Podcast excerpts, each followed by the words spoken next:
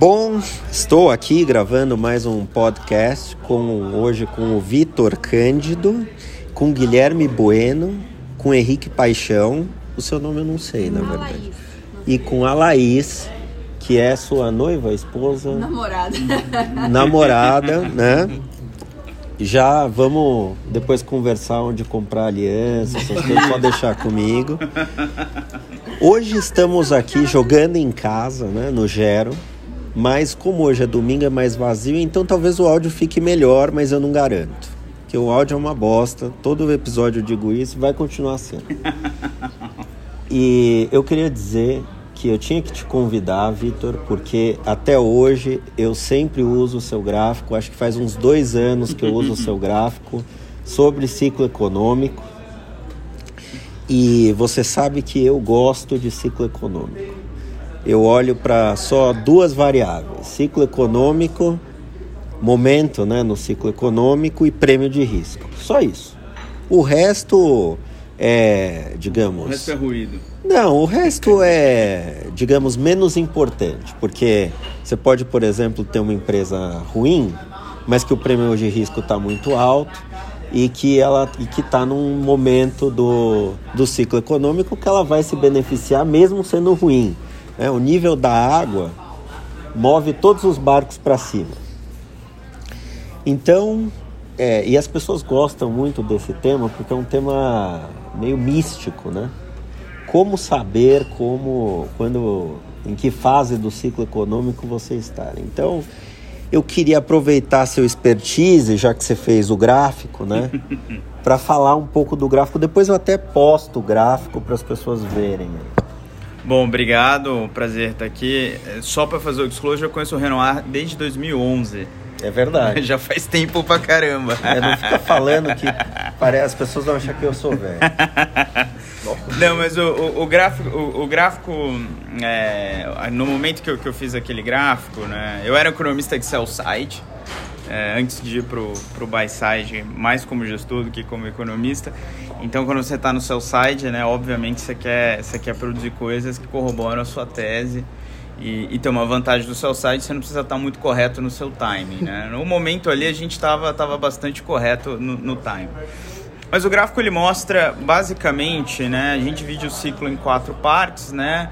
Que é expansão, recuperação, esqueci as outras duas. Contração. Contração e E eu, preciso, é eu, tô esperando o vinho chegar. Tá, pra, perfeito. Pra pegar, no, pra, pra pegar no tranco. Então, o que eu queria mostrar naquele gráfico era que o Brasil ainda está muito no começo de um ciclo econômico, enquanto O, o outras Brasil ainda está na fase de recuperação. Recuperação. Acho que a gente ainda nem começou o ciclo. Acho que a gente está atrasando esse processo há alguns anos.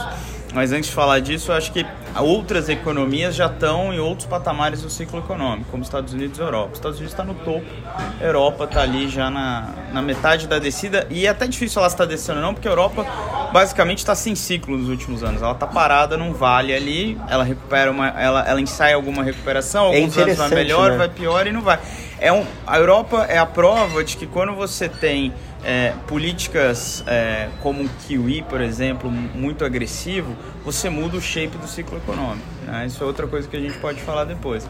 Mas como o, É bem técnico. é bem técnico, mas como a A quantidade gente de gosta. como a quantidade Ninguém vai de escutar, mas não tem problema. Ninguém escuta de qualquer jeito. é, é, tá- tá uma coisa interessante. O ciclo, o ciclo ele existe de uma forma natural, mas é, tem, tem uma expressão que eu gosto do, de um economista do JP Morgan que o ciclo não morre de velhice. Alguma coisa acontece para matar um ciclo, né? Para re, restartar o ciclo. Não é porque ah passou x anos agora a economia desacelera. Não, tem alguns fatores que acontecem é, e esses fatores eles emergem organicamente da economia, como alto nível de alavancagem das empresas e das famílias, né, você tem um choque fiscal, né, como foi o caso do Brasil, a gente teve um choque fiscal negativo, é, depois do governo ter bombeado um monte de dinheiro. Então você tem um, um monte de coisas, né, ou você gera uma incerteza muito, incerteza muito grande na economia, investimento cai.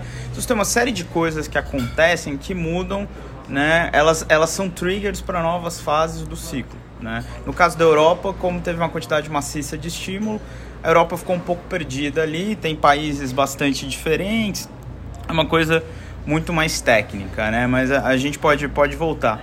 Mas o, o ponto daquele gráfico é mostrar, olha, a gente ainda está num período de recuperação de Brasil, E, e, se, e, na, e, já era um momento ali que a bolsa já tinha andado um pouco. Se eu não me engano, a gente já, já tinha passado a barreira já tava uns 80, Será? Não lembro. Eu acho que a gente estava ali nos. Já, acho que estava nos 94, 95. Por aí. Preciso, tava bem perto, mas ainda. Tava bem perto. Isso faz o quê? Uns dois anos? Não, acho que tem um, um ano, um ano e meio. Tá. É. Não, então tava 80 e pouco. Tava, acho que já tava, no, tava um pouco no, no, nos 90. A gente ainda tava naquele período. Se não me engano, foi no começo de 2019, né, que era um período de incerteza ali. O governo ainda não tinha apresentado reforma da Previdência. É, a gente ainda tinha. Era os 90. Era, eu lembro que eram os 95, 94 mil pontos.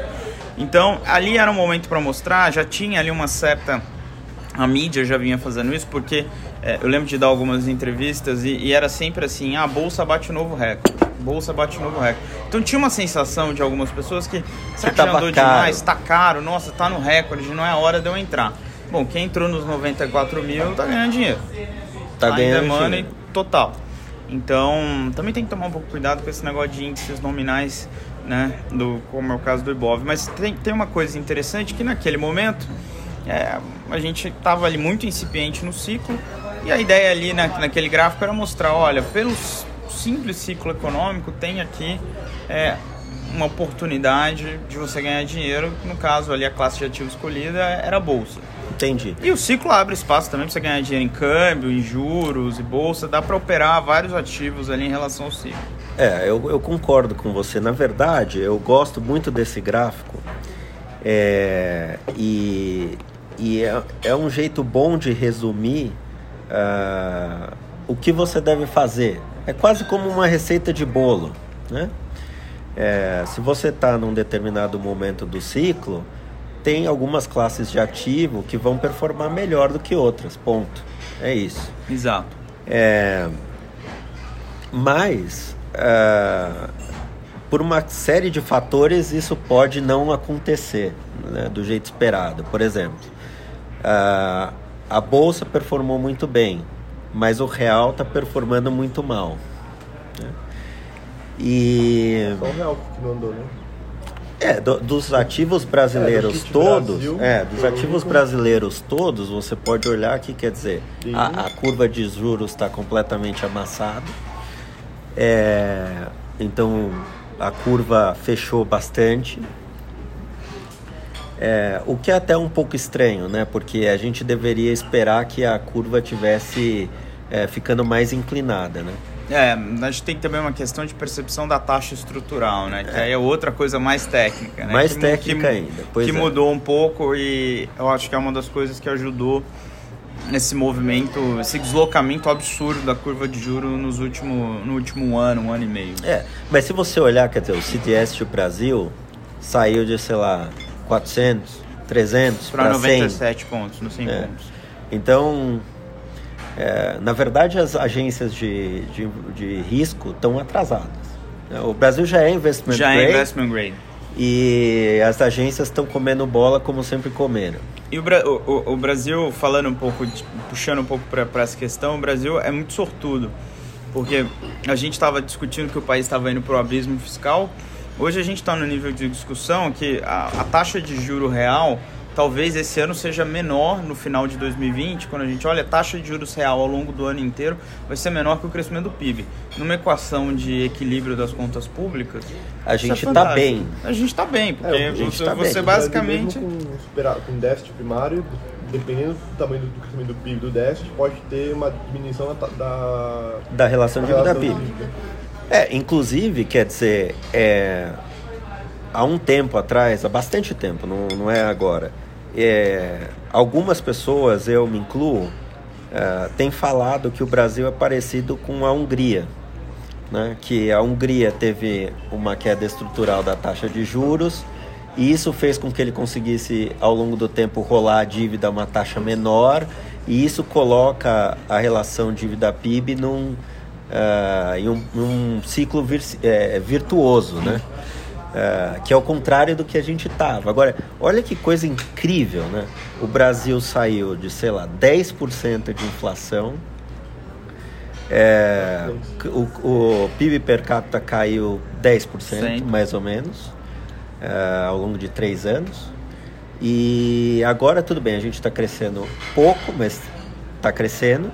E a inflação está muito abaixo Muito do que abaixo. seria esperado, dada a dinâmica da- das coisas, né? E a inflação de curtíssimo prazo é assustadora, as Não, projeções e o núcleo, baixas. e o núcleo de inflação Não mexe. não só não mexe, como ele está cada vez mais composto por serviços. Exato. né? E, e tem um ganho de produtividade no setor de serviços nos últimos anos que é absurdo e que não está nas contas de ninguém. Não. Que é, você, antes, quer dizer, você pensa em termos de ah, dois fatores, capital e trabalho, né?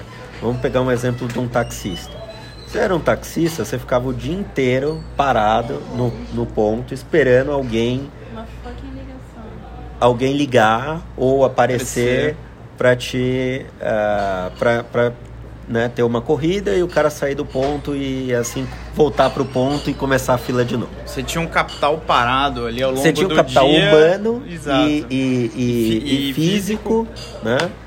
Produtivo, no caso o carro ali, parados o dia inteiro, a maior parte do dia. Hoje, se o cara sair às 8 da manhã de casa e, e quiser voltar às 8 da noite e dirigir o dia inteiro, ele pode. Então isso me- aumentou a eficiência no setor de transporte, é inegável. Agora a Laís vai dar seus. Não, tem um. Isso é interessante você tá falando, mas tem um estudo do CAD que fala que na verdade isso foi um novo mercado que abriu.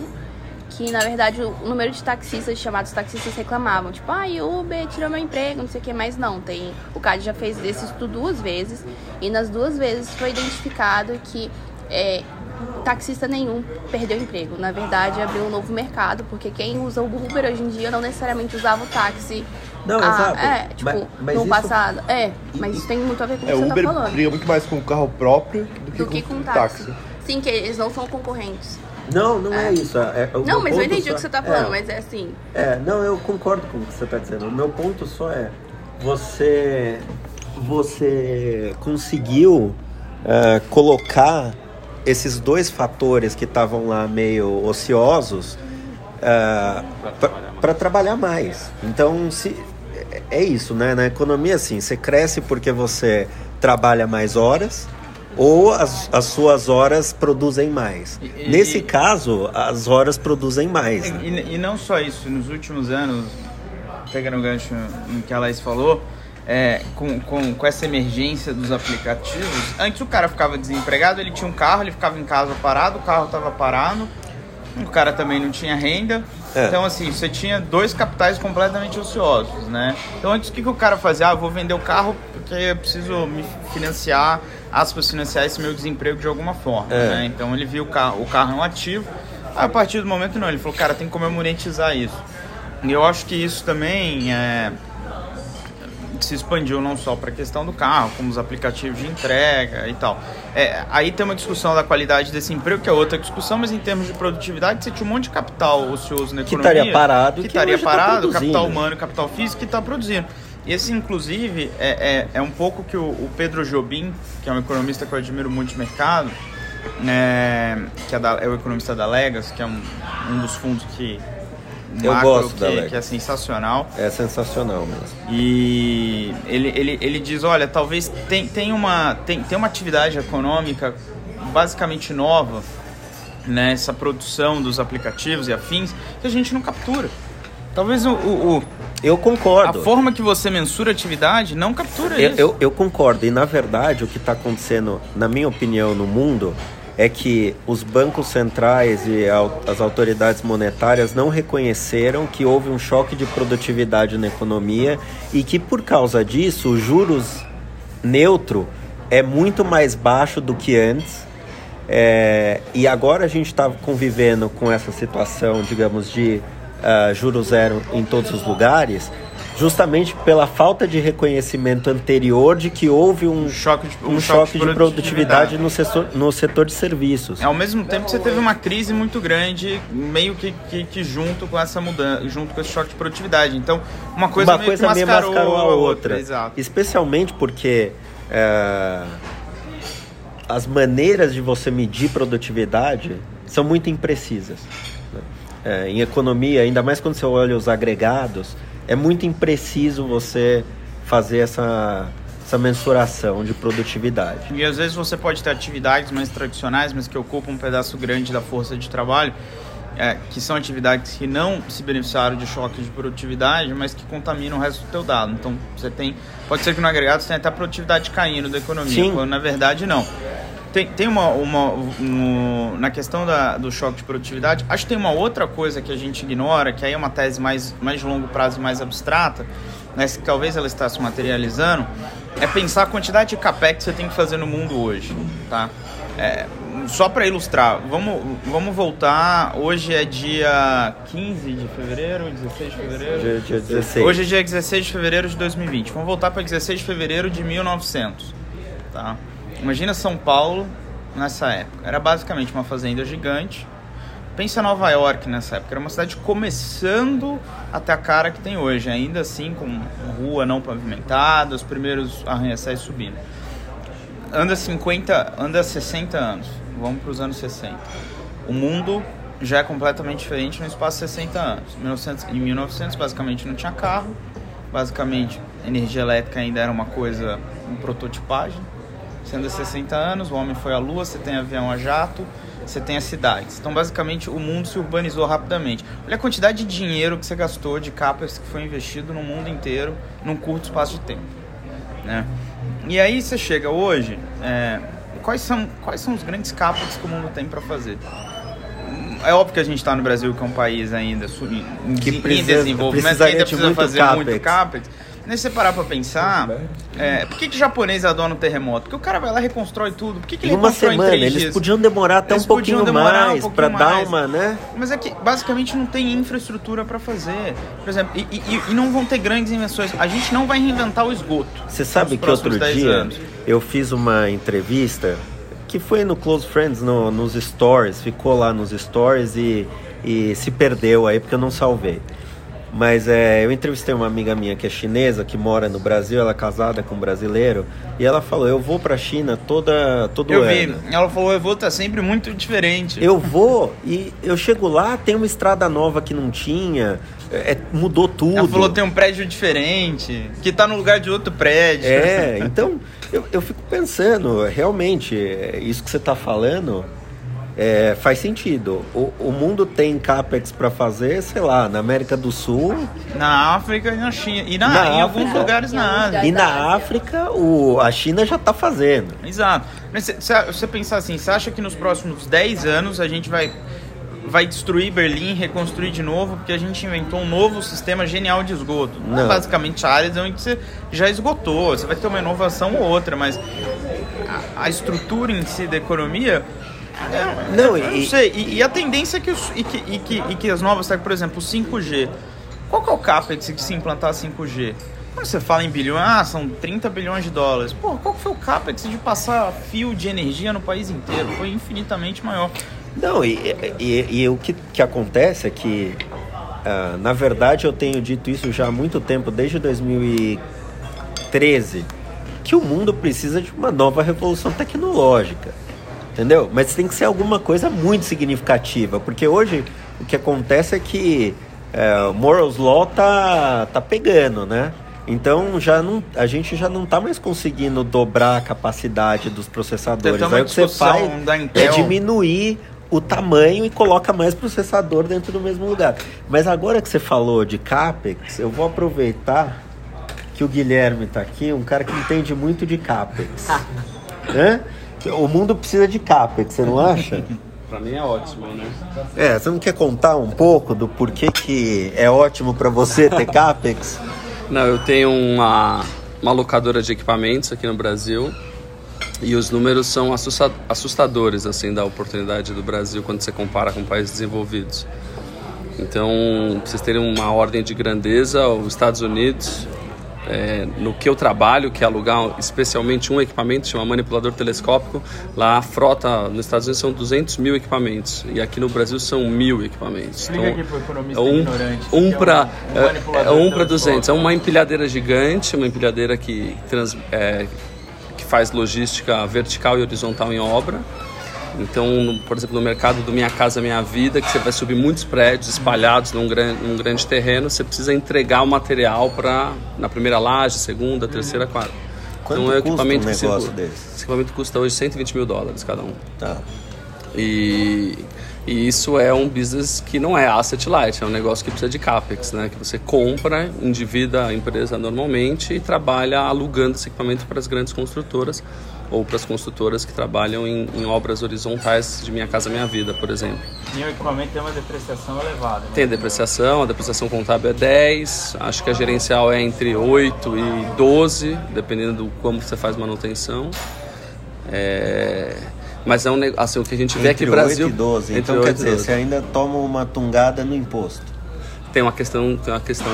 É, é louco isso. A própria Mills, quando compra e investe em forno, escoramento, a depreciação ela é fiscal, fala para depreciar em 10, só que o equipamento pode durar 20, 30 anos, pensando nos ferros que, é- são utilizados para você poder concretar uma laje, né? Então, Mas no seu caso é o diversos. contrário. No, no meu caso é o contrário e vai muito, tem muito a ver com a capacidade do empreendedor de manter o ativo funcionando, né? Então por isso que você poderia criar uma variação no gerencial entre 8 e 12. Você vai fazer motor, você vai fazer eixo, você vai arrumar o equipamento, ou você vai sucatear e comprar um novo. Então existe essa mortalidade, tem caras que levam até 8, tem caras que conseguem levar até 12. Mas você vê o tamanho do. Pensando um pouco sobre isso de países desenvolvidos versus subdesenvolvidos. É, você vai para os Estados Unidos, você vai para a Europa, você vê equipamentos na rua, né, dando suporte para obras. E normalmente eles estão parados, então é super engraçado. Você anda nas ruas, você vê um monte de equipamento ao longo de um, de um passeio pelo centro. é, você vê um monte de equipamento aqui no Brasil você não vê. Então isso mostra como o Brasil ainda está atrasado, como ainda a mão de obra está num preço que não justifica o cara mecanizar mas que tem uma tendência clara de que precisa mecanizar para ter ganho de produtividade, para produzir mais rápido um prédio, construir mais rápido um galpão. E eu estava pensando um pouco no que vocês estavam falando. Também tem uma discussão que é que as revoluções tecnológicas fazem os preços dos serviços caírem. né? Então, uma das discussões que, pensando um pouco no modelo Uber e comparando com o modelo táxis, o Uber historicamente gasta caixa e por isso precisa fazer aumento de capital e receber novos investidores. E eu vi há pouco tempo uma, um- uma apresentação falando que se o preço do Uber histórico tivesse aumentado em 15%, ele não seria queimador de caixa de todas as corridas, é, e ele seria exatamente o mesmo preço do táxi. Então a coisa louca é a tecnologia vem trazendo os preços para baixo, isso vai afetando a inflação do mundo também, né? É, então tem um eu- problema eu- entre cálculo de produtividade e tem um outro problema que é a pressão deflacionária nos Eu, preços. eu quero chegar nisso. Esse é, uma, esse é excelente o seu ponto.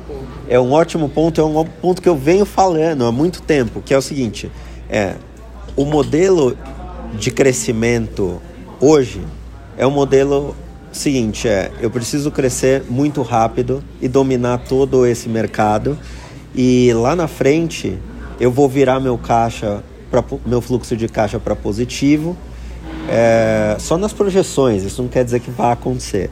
Mas nas projeções eu viro isso, como a taxa de juros está muito baixa. Qualquer coisa faz sentido na taxa de juros baixíssima. Não, não é nem isso, né? Quer dizer, o cara cresceu, o cara está crescendo a taxas muito altas a receita, mas ele está perdendo dinheiro. Se a projeção dele mostra que em algum momento ele vai virar para positivo, a perpetuidade em si É absurdo. é, tem um valor enorme, porque a taxa de desconto é muito baixa. Isso significa o quê? Que, na prática, é, a gente falou disso no primeiro podcast, na prática é o, o velhinho, ameri- é, velhinho japonês é, que investe dinheiro no, no- nos títulos japoneses, que no fim financiam SoftBank e outras empresas lá, estão financiando ah, o nosso lifestyle no, no Ocidente. Exato. Porque o que está acontecendo é isso: é o Uber trabalha com uma margem negativa para crescer rápido. Quando ele cresce rápido, a- o valor dele na perpetuidade vale mais. E aí ele, se, ele financia o prejuízo que ele tem hoje com lançando ações lá tal e com private equity e tudo mais. E a gente vive um serviço onde a gente está pagando menos, Menos do que realmente deveria. vale. É, é. Isso Exatamente. tudo é um ciclo. Como o Uber pressiona, por exemplo, empresas como o Uber pressiona a inflação para baixo, quis dar espaço para você cortar mais juros, que, que, que corta o, o- diminui como que a empresa financia. Então, esse é O um. custo da dívida diminui o custo da dívida a empresa pensando no eco. No, no- É, da o dívida dívida e aumenta mesmo, o então. valor do equity. Mas a, a- a questão toda é a seguinte: é. Então, olha que interessante. Na prática, o que está acontecendo é que está tendo uma redistribuição de renda global. Os ricos estão financiando os pobres.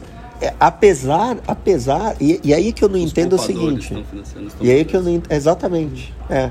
E aí o que eu não entendo é o seguinte, é por que tá todo mundo sempre ah, criticando aquela história de desigualdade no mundo, etc, etc, sendo que, na verdade, a gente está sendo beneficiado enormemente por todos esses serviços, tipo Netflix, eh, Spotify, eh, enfim, todos esses caras sabe, eles estão financiando a gente. A gente paga muito menos do que a gente deveria. Olha só, você paga na, TV, na sua TV a cabo, sei lá, um pacote bom, sei lá, 200 reais, 300 reais. É um pacote ok. No Spotify você paga 39 reais, 40 reais. Sim. Então pensa, alguém está financiando esse, esse spread. cultura, é. É, Essa no Net- queda de, de Mas, o, mas o ponto é, né? O, a TV a cabo, por exemplo, você andar aqui pela, pelos jardins, nos bairros mais de classe média alta aqui em São Paulo, olha no chão a quantidade de, de tampa que tem. um- É, o cara de teve bueiro. que É, colocar Tá lá escrito net, lá. via cabo, Globosat. O cara, o, o cara vai passou um cabo, literalmente. O nome TV a cabo é que hoje é tudo satélite. A, a, a- a nova geração não entende isso. A gente tem que explicar pros caras. Não, tem um cabo que vai e conectava nas coisas. Era assim que o mundo funcionava Não, antes ainda do... funciona. É, exato. Chega um cabo Chega na um sua cabo casa. na sua Tanto que às casa. vezes não tem espaço na caixa. Exato. Chega um cabo de fibra ótica. Isso. Principalmente nos prédios mais antigos de São Paulo, isso é meio caótico. Você se muda. É. Um cara fez um conduíte em 1990, o cara não sabia que todo mundo ia ter internet a cabo e, e, e, e você acaba tendo esse problema. Mas se você olhar, teve um CAPEX. Hoje em dia, qual que é o CAPEX da Netflix? O cara não passou um cabo em todas Não, as ele cidades tem- do mundo. Ele botou. Não, tudo bem. Ele botou um servidor gigante. Eu sei que ele tem um servidor em São Paulo. hum, É, assim. e tal, mas o, custo é problema- muito menor do que o custo agregado de todo Não, mundo o custo passar o cabo. e infraestrutura deles é muito baixo. Baixo. Mas o custo de produção das. Porque eles estão também esquisados. Porque o problema é o seguinte: é. Para ele não perder cliente, ele precisa Ele tem que pôr continuar coisa crescendo. nova. Exato. Para ele, conti- pra ele continuar tendo cliente, ele tem que produzir coisas novas. Que é a diferença da Produzir TV a cabo. novos- A TV a cabo só entrega o sinal. entrega. Azado não tem nada a ver com, com o que passa aqui. É, mas, mas veja só, eu, você sabe que deve estar. alguém deve saber que eu tô short em Itaú, né? Pouca gente, o pessoal, o pe- o pessoal só, só, só o pessoal da Faria da Lima. família, só exato, da família, é. só, só a família. Tem uma rua pequena em São Paulo chamada Faria Lima, tem umas falo- 10 pessoas Eu que não falo o sabem. seguinte, olha, um Itaú, o Itaú, um TED, tem um custo marginal zero. Zero. E ele cobra ainda de alguns clientes. E ele cobra R$14,90. A manutenção de uma conta aberta custa zero. Zero. Zero. É, o, ser- é o registro- servidor dele ligado. é um, ris- é um registro num banco de dados. Exato. Ou seja, custa menos de um centavo por mês. Mu- muito menos de um centavo por mês. E o cara cobra, sei lá, 80 reais. Né? É, para você não, não pagar. Todo mundo fala assim: olha, essa é o argumento mais idiota que eu escuto. Olha, eu não pago nada. Todo mundo fala isso. Calma, eu não pago nada. Então tá. Amigão, você que me diz que não paga nada, quanto dinheiro você deixa a 80% do CDI No Itaú. no Itaú? Então, amigão, não venha me dizer que você não paga nada. Você Pagando paga. muito mais do que 80 reais por mês. Você paga, você paga. Se você tirasse seu dinheiro do Itaú é, e colocasse no Nubank, você teria com proteção do FGC. Que ele roda numa compromissada 100% 100% do CDI. com proteção do, FGC. Então, amigão, você que fala eu não pago nada pro Itaú, você não sabe fazer conta. E pros mais elitistas que falam, ah, eu tô no Itaú porque eu sou private, o caralho, eu não sei o quê.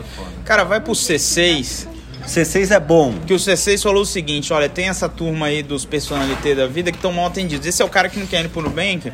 E a gente sabe, a gente mora no Brasil, na verdade, que seja dito, o brasileiro ele gosta do plástico. Então, ah, cartão roxo, coisa de criança, de adolescente, não quero esse. Não, o pega o do C6. O C6 virou e falou assim: eu vou fazer um negócio pra essa turma. É um puta de um serviço e, e ele não te cobra. Se você quiser não ter a opção de, de ter o, o, o cartão, primeiro que ele falou o seguinte: olha, se você não investir, aí ele fala, acho que é no mínimo, tem um valor mínimo de 100 mil reais, mas uma aplicação que dá pelo menos 100% de CDI, ao contrário do Itaú. Então, aí que eu tô falando. O cara que fala, olha, é, sei lá, você tem que deixar 100 mil reais, digamos, lá no banco. Ah, 80% do CDI, Você você, tá- está pagando. Você amigão. tá pagando- Aliás, você está pagando mais do que os 80 reais. Dá, Tá? pra fazer, Só um- pra... dá pra fazer um paralelo que o Itaú é o, é o táxi do passado e o Uber são os bancos digitais? Cara, eu, eu tenderia a concordar, porque o que acontece é o seguinte, o táxi, ele, ele além do carro, né? é, além do carro, ele comprou a licença, né? Porque, Que por exemplo, vale muito pouco. Não, em São Paulo, em São Paulo, a licença, valer por 200 exemplo. mil, 300 não, mil reais. a licença valia 200, 300 mil reais para você ser, ser taxista. Você comprava a licença e era uma coisa que tinha um mercado secundário de licença. E era vinculado ao ponto, né? Então, Era vinculado ao ponto, então assim, era visto como uma coisa boa ter um ponto. Hoje em dia, você passa num ponto, não tem ninguém. Não, Não tem absolutamente nenhum táxi E, no e ponto. o ponto seria a agência. Não faz mais sentido ter a agência, que é o ponto. Então, eu acho que o que acontece aqui é assim, é a o Uber, ele já ele já começou com uma estrutura de custo muito diferente, porque o cara não teve que pagar essa licença. E o cara também não comprou o carro, a maioria é alugado, né? Então, ele já não fez nenhum custo fixo ali. é, então é muito mais fácil para ele aumentar e diminuir a estrutura dele, né? Enquanto o Itaú é, ou o táxi, ele comprou aquela licença que desvalorizou muito de preço e e ele tem o carro. Geralmente ele comprou o carro, né? Tá. E aí ele, além de comprar o carro, ele fez lá aquele negócio para colocar gás no carro. Então, sabe, o cara tem um capex grande. E, e ele não quer write-offar o Ele CAPEX. não quer. Então ele está preso ao, ao investimento do passado na infraestrutura É que ele criou. Exato. Então, é, o que eu vejo é que esse é um bom paralelo, porque o Itaú é um transatlântico lá. É, ele, tem, ele investiu muito em infraestrutura, nisso e aquilo. Ele tem muito funcionário e não é simples assim demitir um monte de gente. Qualquer um que teve empresa ou tem empresa no Brasil sabe o quão difícil é por todas as questões, porque assim, primeiro o Itaú é muito relevante. Então, cara, se ele demitir 30% da força de trabalho, vai ter uma greve aí de todos os bancários. de todos os bancários e Vai vai afetar zero pessoas agora. é. Ah, tá bom. E na verdade foi ele que trouxe, mas enfim. É... e então eu, eu acho que Ele está preso Ele ao tá- CAPEX do que, passado. que ele colocou é e isso é sunk cost. Ah. Ele devia write-offar isso aí e falar meu, eu vou abrir conta digital. É esse que, aliás, eu já disse isso várias vezes, para mérito deles, o Itaú foi o primeiro a fazer uma conta digital. Eles desistiram.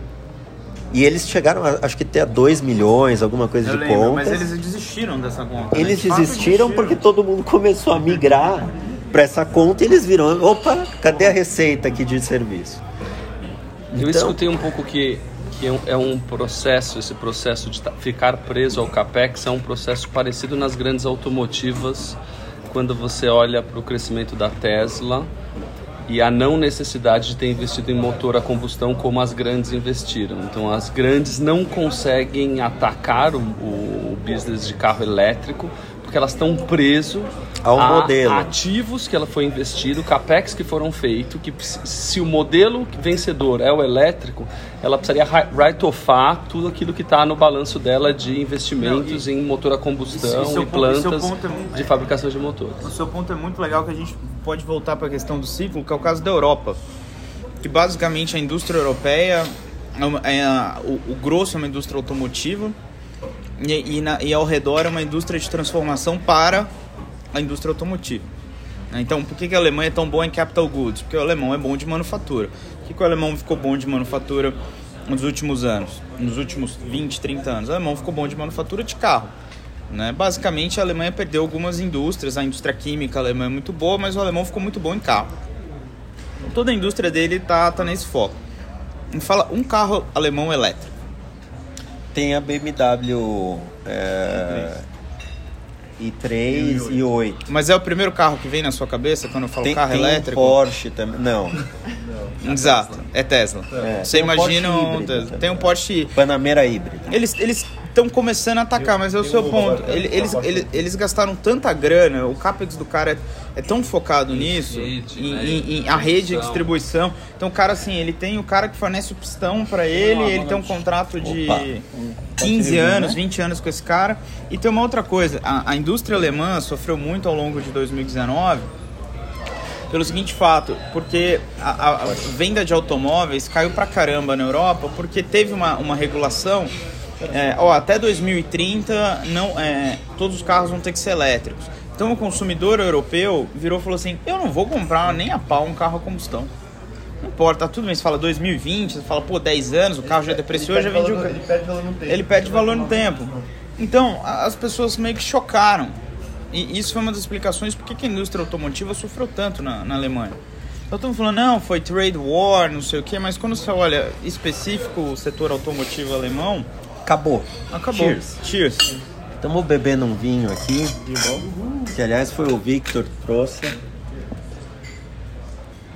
Mas eu acho o seguinte, é, Então, essa lei passou uma igualzinha no Brasil. Passou uma igualzinha no Exato. Brasil. 2030 não, não pode mais vender, 2040 não pode mais andar. Nossa. Quem vai, quem, vai daqui 5 anos comprar um carro, um carro Mas eu, eu, eu- eu acho que o carro híbrido é, uma, é um, meio do caminho e a tecnologia já tá meio settled. Agora, o carro 100% elétrico é um negócio que muita gente ainda não, não aprendeu a fazer esse troço. Não, eu acho que ninguém aprendeu direito ainda. Porque a autonomia é muito baixa. É, quando você começa a aumentar a autonomia, o carro fica muito grande, muito pesado. É, eu não sei, é, eu, mas eu entendi o que você quer dizer. Eu acho que você tem razão. Eu fiz um, um- uma, das, das belezas de trabalhar no seu site, você conhece muita gente, né? Diferente do buy side, que o seu trabalho é muito mais, eu diria, solitário. Você tá muito mais tempo É. pensando num ciclo fechado de pessoas. É por isso que eu fiz o Close Friends, para ser um negócio mais. Exato, você é, troca mais experiências, É. mas quando está no seu site, e no meu caso era uma corretora grande, eu viajava o país inteiro conversando com o cliente. Com o economista seu site também tem um pouco desse negócio de puta, né? Você é um grande salesman, então você tem que ir e ganhar a pessoa no argumento. E eu conheci, tive a chance de conhecer o, o primeiro engenheiro da VEG. O cara que foi o primeiro. Da VEG? É, o primeiro cara com CREA contratado pela VEG. Certo. O cara deve ter o quê? Quantos anos você acha que ele tem? Hum, deve, acho que ele tem mais de 80 anos. Eu, eu ia chutar por aí. E ele. E uma história interessante: ele tinha acabado de se formar em engenharia na, na Universidade Federal de Santa Catarina. Ofereceram emprego para ele e ele pensou: cara, o que, que eu vou fazer lá em Jaraguá do Sul, fim de mundo, uma empresinha que ninguém conhece? Bom, que bom que o cara fez essa escolha. Deve estar rico. Bastante. E ele tem um Model X em Jaraguá do Sul, onde é a sede da VEG. E ele comprou o carro e, e- e uma das discussões dele foi o seguinte: eu comprei o carro, ainda não tinha saído o piloto automático, mas o carro já tinha o hardware para o piloto automático. Aí eu fui lá, dei uma hackeada e funcionou. Não, e aí ele falou: não. Ele falou: um dia chegou um e-mail, está disponível o piloto automático para o seu veículo. Download. Aí ele: vou comprar. Se eu não me engano, foi 6 mil dólares. Ele comprou Ele e já... comprou, ele falou, eu comprei às 11 da noite e fui dormir. Às 6 da manhã eu fui usar o carro, liguei o carro, o carro apareceu uma mensagem, o piloto automático está instalado. Então assim, isso é uma outra coisa que a gente ainda não percebeu. Antes você quer fazer um upgrade no seu carro, era um negócio complicado. Não, eu, eu- eu- eu vou- nós vamos chegar lá. O cara fez um download. É, nós vamos chegar lá. Mas são devices tão importantes quanto o celular, os Não. carros elétricos, É, autônomos. e, e... e o, que eu, o que eu vejo né, nessa coisa toda, na verdade, é o seguinte, é que antes o hardware era muito importante, né? Antes tudo dependia muito do hardware. Hoje é só o software. Então você vê, por exemplo, eu tenho um iPhone, né? Mas eu tenho amigos que têm Android. E, e o software que roda no meu, a maioria roda no, no, no outro. É você só uma Isso- escolha de plataforma. É uma escolha de plataforma é, em que o hardware é, Deu a perdeu a importância, né? Definitivamente perdeu a importância. Então, é, e isso é uma coisa meio complexa, né? Porque é, isso tem várias implicações para a economia, né? O que era dizer- caro era o hardware, era o físico, É. tangível. Não, você imagina, ó, antes você comprava um CD. Agora você tem todos os CDs do mundo disponíveis num único lugar, você não precisa comprar nada, não precisa ir em lugar nenhum para comprar. Então imagina, eu eu gosto, eu gosto de livros, né? E na graduação a livraria Cultura ainda era boa. Então eu ia para lá no sábado, pegava um ônibus, ia para lá, tinha, sei lá, 18 anos, 19 anos, ia pra lá e ficava vendo os livros, tal, das, das coisas que eu achava legal, que eu tava estudando. E aí comprava um ou outro que, que enfim, nem tinha lá no, na ementa do curso, ficava lendo, tal. Beleza. Era uma experiência agradável. Era. Hoje, você vai no Amazon, vê todos os lançamentos que teve de qualquer coisa, o negócio chega no seu Kindle ou no seu iPad em tipo 30 segundos. 30 segundos e, e você não precisa de papel, não precisa de nada. O Não precisa negócio do hardware, né? não é precisa, não precisa do hardware. Não, não precisa de nada. Precisa. E, e eu tenho notado o seguinte: é, antes eu trocava de celular sem, todo ano. né? Trocava de celular. E fazia sentido, porque os upgrades faz, fa- eram muito diferentes, né? E o O ano. sistema operacional era diferente, inclusive, antes da, da, da era Apple e da era Android, o sistema operacional Mudava de um mudava de um aparelho para outro, é. É. E, e agora não. Agora o que aconteceu? Minha esposa quebrou, assim, usou o celular até acabar, até tipo não ter mais conserto. Daí eu peguei o meu, dei o meu para ela, comprei um novo. Agora, sinceramente, eu acho que eu não vou trocar esse celular por muito tempo. E isso já tá aparecendo, né, nos números da Apple, por exemplo. Exato. Tanto é que a Apple parou de divulgar os números de venda de iPhone, né? Então você começa a pensar, pô, se os caras pararam de divulgar é porque os números não devem ser bons. E você nota, você nota, equity não é, não é muito meu expertise no dia a dia, mas você nota é como a Apple tem gastado dinheiro em, em outros business que não só o celular. Sim, eles estão de tentando. educação grande. É, o AirPod, que é um produto fantástico, diga-se de passagem, já dá, já dá quase o mesmo lucro que a Netflix inteira, um fonezinho de ouvido. Então, é, tem um gráfico que eu vou mandar, acho que esse é outro gráfico icônico para ter um único serviço, um único apare- aparelho da Apple que é muito mais barato que o iPhone, já dá a mesma receita. No gráfico, se eu não me engano, ele está próximo da, do lucro do Santander, do Banco Santander Global.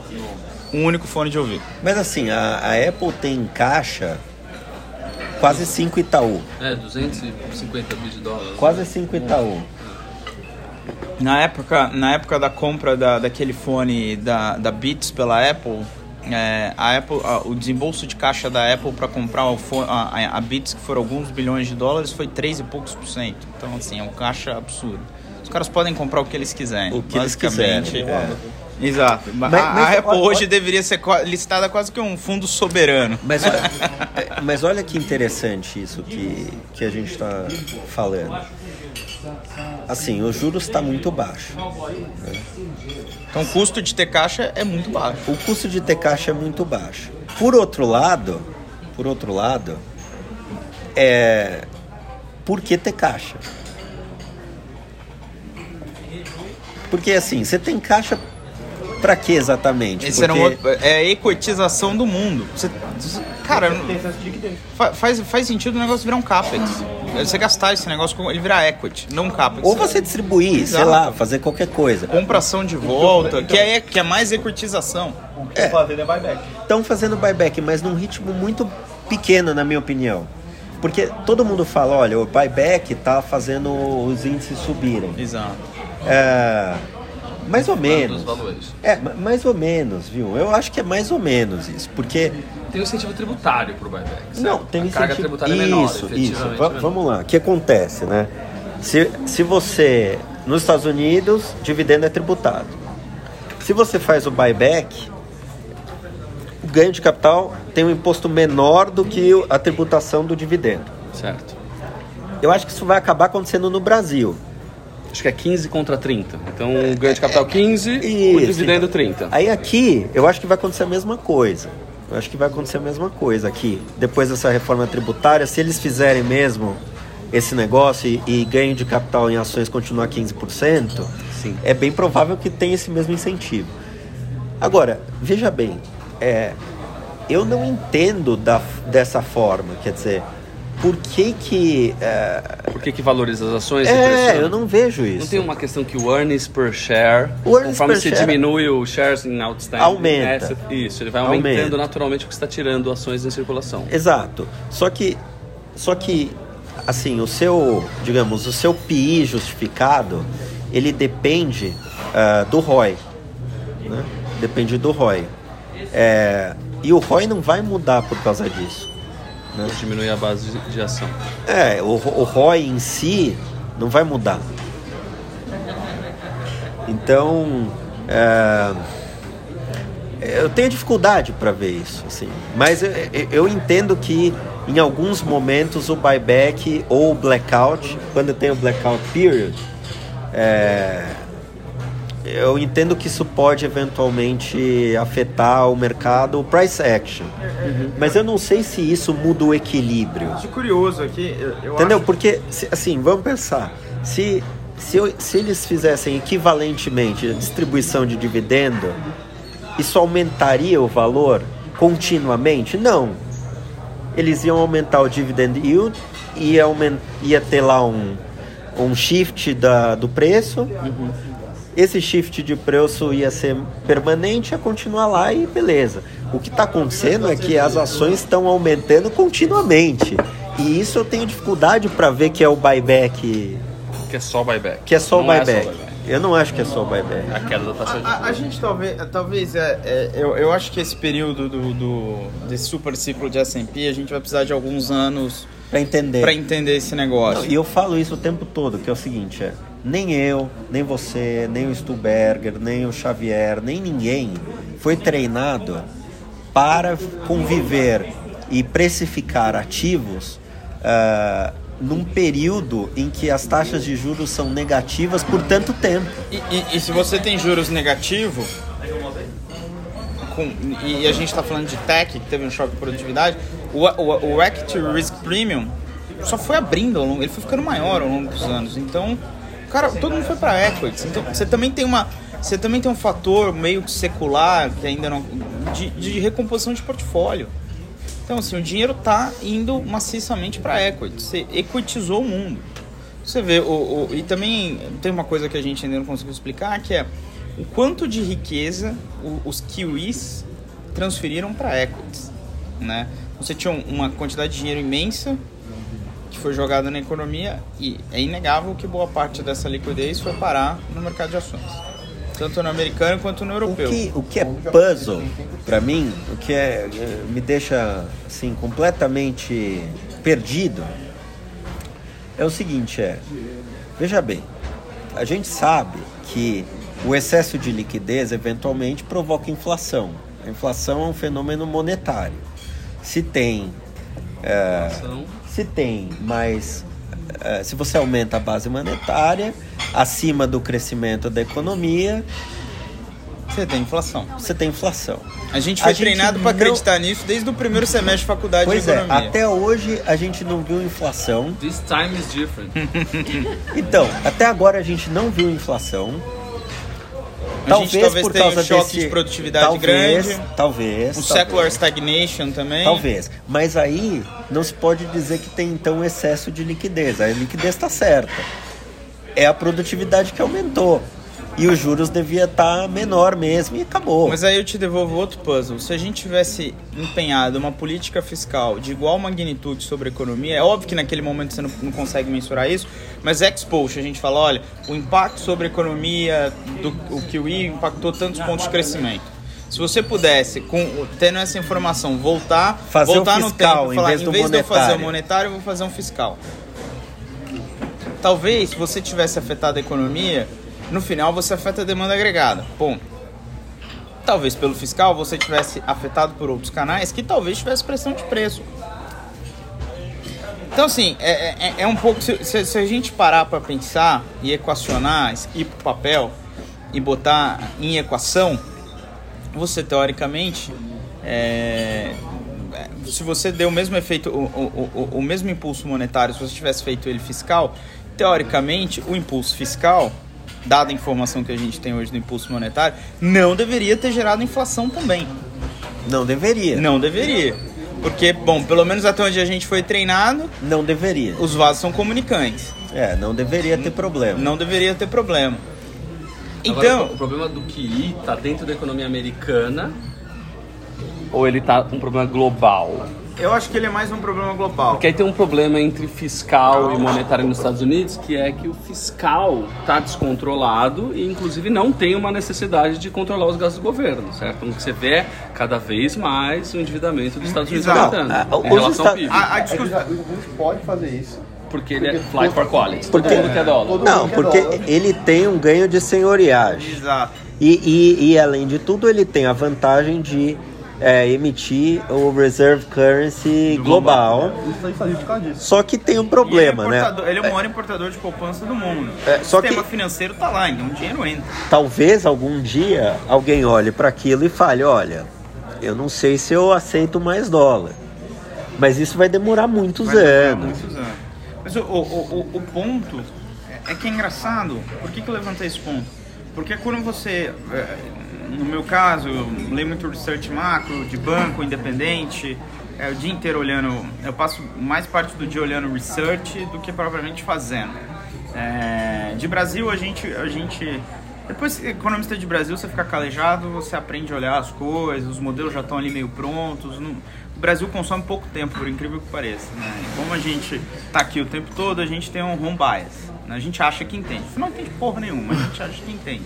Então a gente quer tentar entender um pouco mais lá fora. E é engraçado, todo mundo tá pedindo, o, o, todo mundo falando, olha, a única forma de você reequilibrar as economias agora é com fiscal. A Europa precisa fazer estímulo fiscal.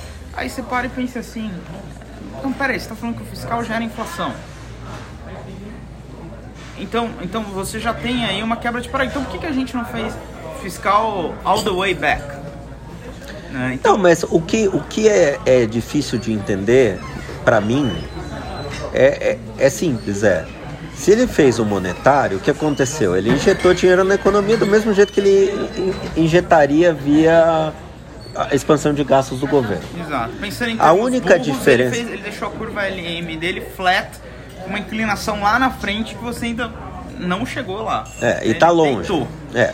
Aí a questão é seguinte, é, se ele colocou a mesma quantidade de dinheiro que ele poderia colocar lá, o que você está dizendo no fim é que quem sabe gastar o dinheiro é o Estado. Porque se você disser que eh, se o argumento estiver certo e, e a economia não cresce porque ainda não fez o fiscal, isso quer dizer o quê? Que você fazer o monetário, que basicamente é colocar dinheiro Na economia. na economia via de famílias e, e empresas, ou seja, agentes privados, é pior do que você deixar na mão do Estado para o Estado dizer onde vai gastar. Uma outra provocação. Se a gente tivesse feito fiscal, alguém tem que financiar essa festa. É, Então e os, é- go- os governos emitiriam dívida. Isso. Num, num cenário no qual você não tem expansão de base monetária, você tem que ter uma realocação de recursos dentro dessa economia para compensar essa dívida maior. O dinheiro tem que fluir, né? Essa poupança que vira investimento, ela tem que fluir de um lado para o outro. Então ela vai sair de alguma coisa para comprar essa dívida. O que não é o que aconteceu no Kiwi. Você expandiu a base monetária e depois você viu o que você ia fazer com o dinheiro. No, no, no fiscal, você sabe o que você vai fazer com o dinheiro, mas você tem que buscar o financiamento disso. O que o Estado poderia fazer é o que o governo japonês faz. Vai lá, emite um caminhão de dívida, o Banco Central expande base e compra aquilo. Seria, teria sido um. um Mas não adianta caminhos. nada no Japão, por Não exemplo. adianta nada no Japão. É o O, estímulo o, o governo japonês tem quase um PIB, está 98% no o, o Banco Central tem do, do PIB lá. E a bolsa não anda, o mercado Mas, não mas anda, a- a economia não anda. olha só, nos últimos anos, nos últimos vários anos, surgiram um monte de empresas disruptivas. Então, realmente, o setor privado é, foi eficiente em criação de, de riqueza e em criação de, digamos, em geração de eficiência.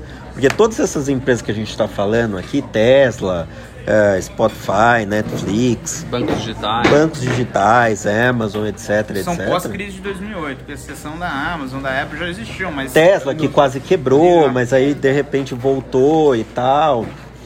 Mas enfim, várias dessas empresas são pós 2008. Entendeu? Então, quer dizer, o, e, é- e é- e ninguém, nenhum consumidor no mundo pode dizer que essas empresas não resolvem algum problema e que não são boas. Estou dizendo que o produto não é bom, não quer dizer que seja. pra- então.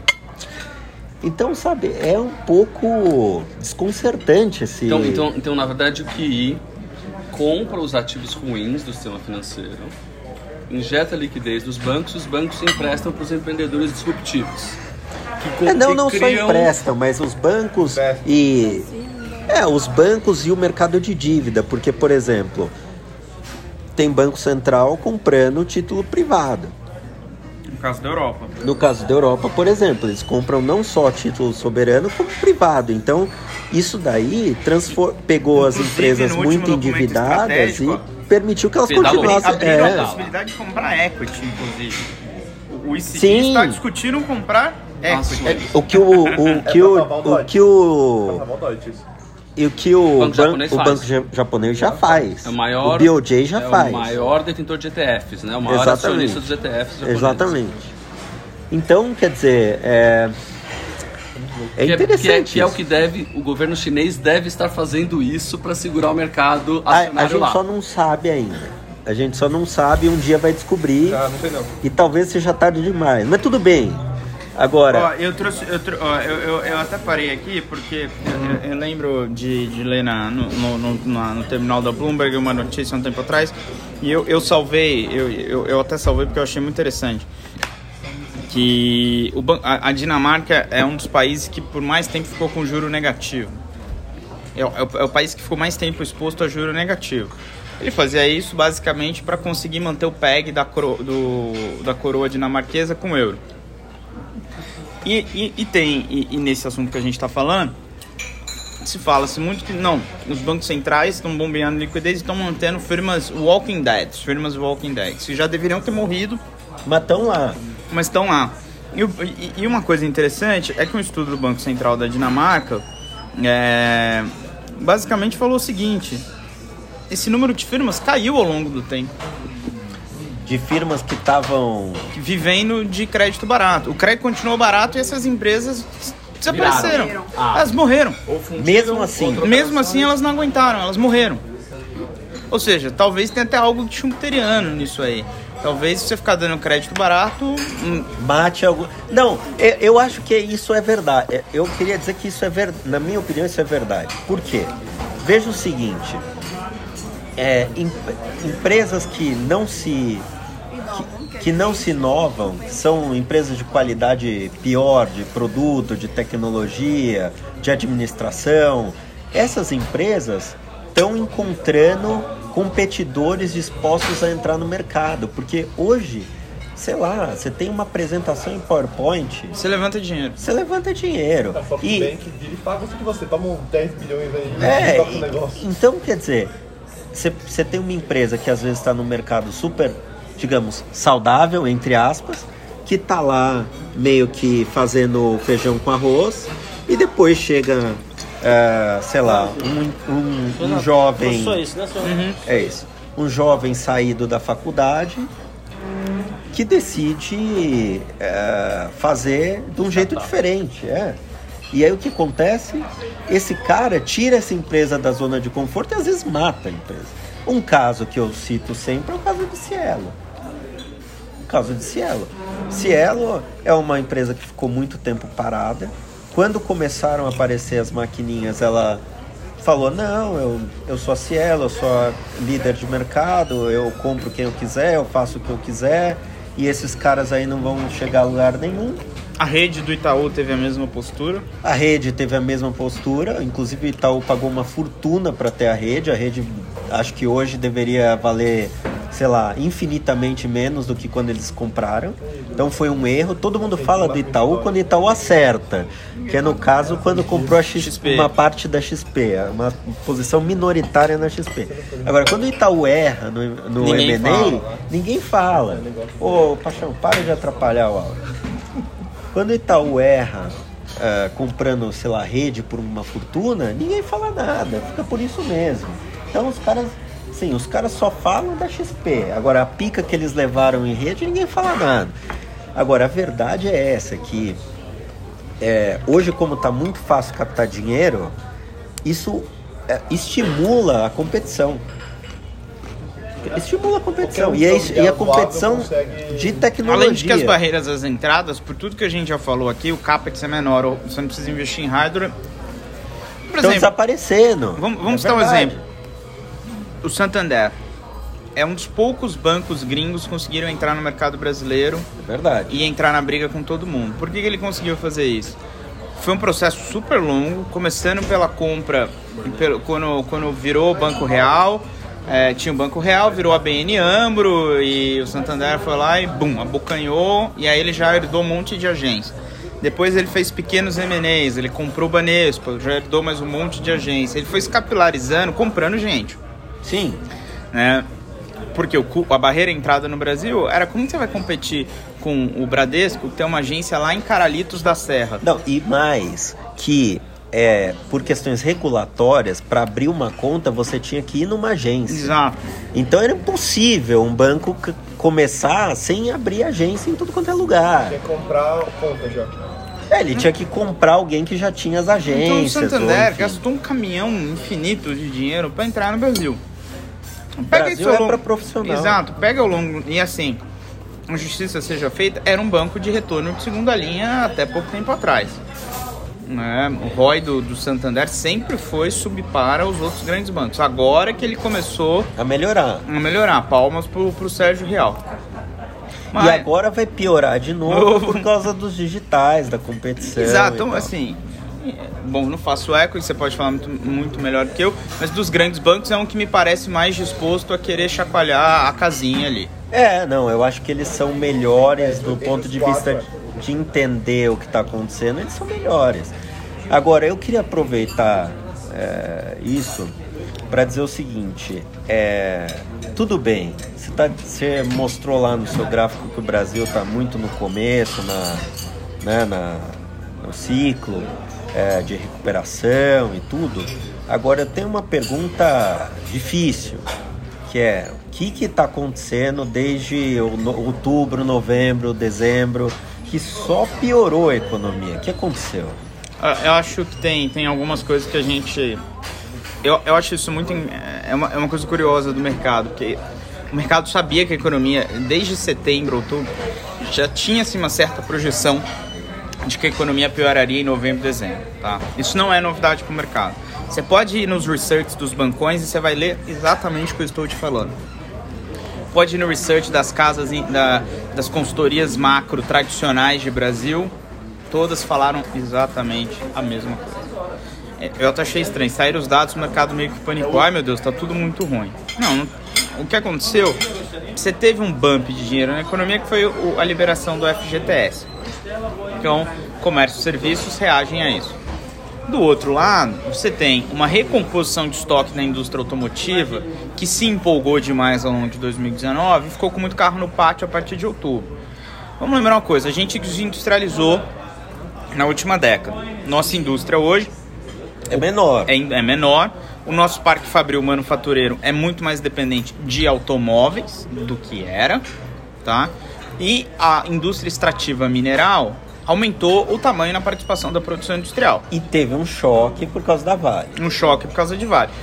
E, e- e digo mais, a gente ainda não recuperou o choque na indústria extrativa mineral. Então, Que afetou todas as mineradoras, então, não afetou todo, só a não, não, só, não só a Vale, porque uma série de mineradoras no estado de Minas Gerais pararam as operações. Eu sou mineiro, estudei em Viçosa, que é ali próximo da região da- das mineradoras. Minas tem uma coisa interessante. Operar uma mina em Minas não é algo muito trivial. O relevo é um pouco desafiador. Né? Você tem uma coisa, você tem um canal de distribuição que já está já tá feito, que é a Ferrovia Minas Vitória, que escoa todo o minério de ferro para o porto. Tem boas minas, como é o caso da Casa de Pedra da CSN, que tem o minério mais puro do mundo e afins. Mas não é trivial. E é uma região que se urbanizou muito. Então você tem problemas, né? Como foi o caso de Mariana, que pegou uma, um, um pequeno distrito. O caso de Brumadinho, que não pegou. não- a destruição não foi tão grande em termos urbanos, mas matou muita gente porque destruiu uma planta da empresa. Mas existem cidades, como é o caso de Congonhas do Campo, para quem não conhece Congonhas do Campo, recomendo ir. Mas para quem não conhece, os paulistanos que só conhecem São Paulo e o aeroporto de Guarulhos, que eu gosto de sacanear os paulistanos, é onde tem os É o 12. meu caso. é onde tem os 12 profetas do Aleijadinho. É só Ah, tem isso na legal. cidade, não tem mais nada de. Certo. Desculpa quem é de Congonhas. Não tem mais nada de interessante. Mas é onde é a casa de pedra da CSN. A barragem da CSN é grande o suficiente que se ela estourar, a cidade desaparece. E pra quem não conhece Minas, Minas só tem morro. Então você imagina um lugar que só tem morro e tem detrito o suficiente para destruir um negócio que só tem morro. Então é bastante detrito. Não é a mesma barragem da Vale, era de outro tipo, mas mostra O problema. o problema. Então, todas as. a- a- a- na- no acidente de Brumadinho, todas as mineradoras meteram o pé no freio e falaram: peraí, vamos rever o que a gente está fazendo aqui. Ao mesmo tempo que você tem um minério de qualidade melhor ou superior no Pará, isso foi desculpa. A Vale achou uma desculpa é, com Brumadinho para focar no Pará. Em S11D, que é uma mina muito mais lucrativa, com minério muito mais puro, com uma logística nova, porque a, ferrovia que ela construiu ligando ah, Paraupebas, que é onde está essa operação, ao porto da Ilha da Madeira, no Maranhão, é mais nova, mais eficiente. Os trens são melhores, a bitola é maior. O porto da Ilha da Madeira é um dos portos mais eficientes do mundo de embarque de minério. É o porto no Brasil que é o maior navio do mundo chegou a ser da Vale, que eram os navios de minério da Vale, os, os Vales Max, encostam nesse porto. Então você tinha uma eficiência, você tem uma operação muito mais. Esse 11D não tem gente trabalhando. É uma, é uma mina que te- não tem caminhão, não tem aquele caminhão gigante. Que maravilha. É hein? muito mais. Então a Vale achou uma desculpa de começar a shiftar o, o- o- o- a produção dela para lá, porque Minas tem um problema. Ela ia demitir, ia ter impacto econômico. Tem cidades em Minas que basicamente vivem da mineração. É o caso de Mariana, é uma cidade que vive da Vale e da Samarco. Até hoje a cidade sofre muito com a paralisação da Samarco, que é uma mineradora na qual a Vale tem, tem 50%. Mas a BHP achava a, a Samarco uma boa mina. Sim, a mina era, era boa, funcionava bem. E, e tem um, um minério de boa qualidade. Né? Tem minas boas. Mas o ponto é o seguinte, a Vale... Não, por que, que eu vou ficar aqui em Minas, numa área Se eu urbana, tenho um negócio melhor. se eu tenho um negócio melhor, menos capital intensivo? Então Não, e tem- a Vale também entendeu que o fato dela segurar a produção faz preço. faz preço. E ela fez preço. É, Tanto é que o impacto financeiro foi muito menor do que eu imaginava. Sim, muito menor. Mas, mas a, a- o, o ponto aí é o seguinte, é, é, todo mundo sabia que seria pior, mas às vezes eu tenho a impressão de que ah, o mundo de equities, né, ele é um pouco separado da realidade Verdade. macro. Exato, completamente separado. Então o que aconteceu? A bolsa está indo bem, vai um monte de pessoa física para a bolsa. E a economia desacelerou. O cara tá vendo ali, ó. Ah, puxa vida, eu não vou pôr dinheiro na bolsa, vou pôr dinheiro aonde? Porque para ganhar 4,25 no CDI, É melhor eu nem sair prefiro- de casa. Eu prefiro pôr dinheiro na bolsa. Então a pessoa coloca dinheiro em um monte de FIA. Só que o gestor de FIA, eu tenho vários amigos, não fiquem ofendidos. é, o cara não olha muito macro, né? Ele olha mais o micro ali, ah, essa ação aqui tá barata, tal, não sei o quê. Então o que aconteceu é que teve um fluxo muito grande e agora a gente está em descompasso entre a bolsa é, e a economia, que não tinha acontecido antes. Não. No- no- nos últimos três anos, é, quando falava, não, o Brasil ah, piorou a projeção de crescimento, a bolsa caía. Agora, você falou, ó, piorou a projeção de crescimento. A bolsa continuou lá parada, como se nada tivesse acontecendo. E eu, inclusive, postei isso no Instagram, que é o seguinte, é... é, todo mundo diz que tem um fluxo absurdo para a bolsa. Só que faz três semanas que a bolsa fica parada. Então, se tem um fluxo, deve ter alguém na ponta contrária. Porque o preço não está subindo. Exato. É, e o que me deixa. e- E aí dizem que os gringos estão vendendo, tal, não sei o que, enfim. Aí cada um tem sua métrica de gringo, porque um considera o IPO, o outro considera. Enfim, não importa. O que importa é assim: se, a- se tem o fluxo e a bolsa está parada, alguém está vendendo no mesmo preço. É oferta e demanda. Exato. Então tá, tá se encontrando ali no mesmo preço. Então, é, o que para mim é preocupante é que assim teve um fluxo realmente muito grande de pessoa física, ah, de pessoas sem nenhuma ofensa, mas que têm menos acesso à informação, a research, etc. É, E tá lateralizado.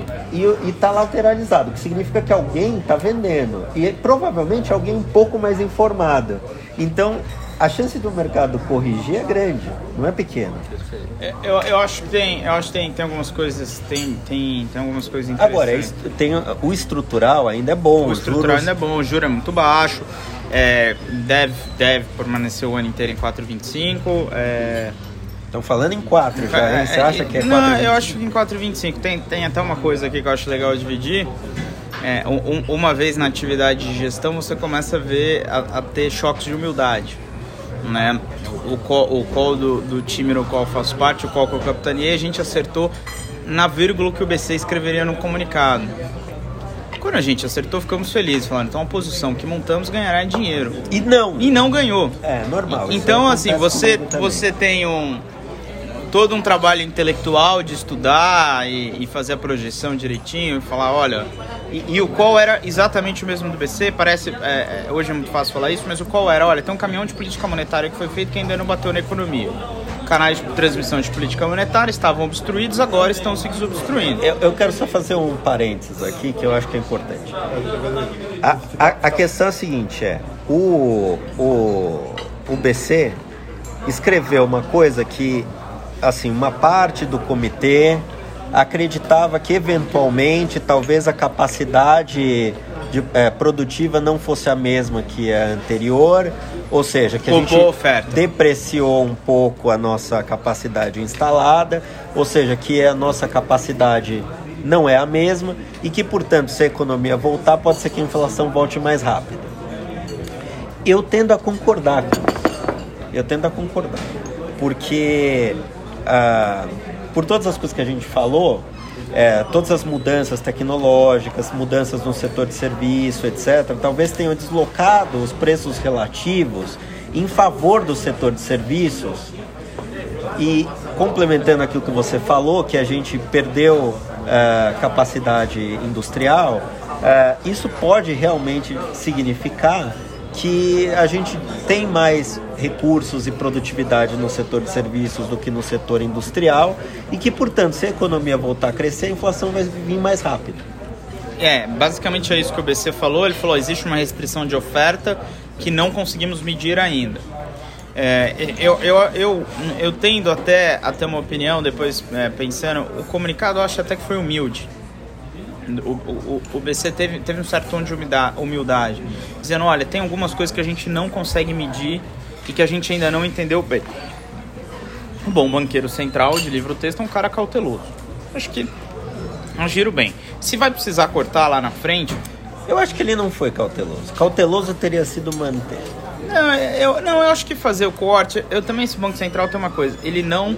é, ele, ele, ele não ele não quer brigar com o mercado, o que eu até acho um erro, porque a credibilidade já foi, já foi criada. Você não briga com o mercado quando você quer ter credibilidade. O Banco Central do Ilan fez isso.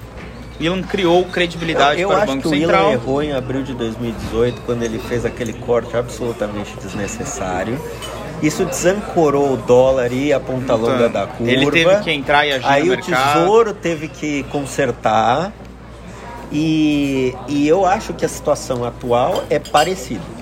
Porque ah, o dólar está desancorado, a- a- não está desancorado hoje ou ontem ou antes de ontem, porque o Banco Central inter- fez uma intervenção, interveio no sistema. De outro É um modo, movimento muito mais técnico do que fundamental. de outro modo, o dólar estaria a 4,50 no mínimo. E se não segurar no 4,50, esse negócio vai explodir acabou. Exato. E aí sabe-se lá para onde vai.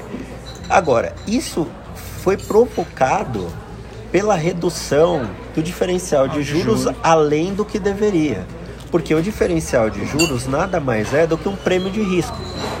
É um prêmio pelo diferencial de risco. Se a sua economia tem mais risco do que a economia internacional ou do que o dólar, por exemplo, e você não tem uma premiação, um preço que justifica isso, você vai afugentar os investidores daqui. Hoje, e é quando você por faz a que conta tá do tendo cupom saída. cambial, dá LIBOR mais pouca coisa.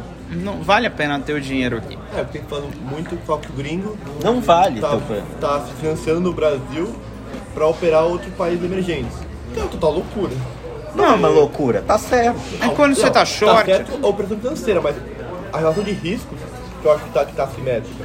O Brasil virou Suíça, que os os caras estão falando, ah, brincam. Não, tá certo tomar Porque- dinheiro no tá, Brasil porque para comprar México, Exato, para você- comprar exato. Turquia. Porque você vai tomar dinheiro, em certas palavras, você tá short nesse troço. Então, seu, o custo de oportunidade da short real como um hedge também tá bem menor do que era. Muito menor do que Muito era. menor do que era. Já foi 10%. Foi- Hoje é muito menor, né? O, o o cupom de um ano tá, tá, tá bem menor, né? Acho, acho que é uma coisa interessante que você falou sobre a curva de juros. É, é, é, é, é uma das coisas que me preocupa um pouco.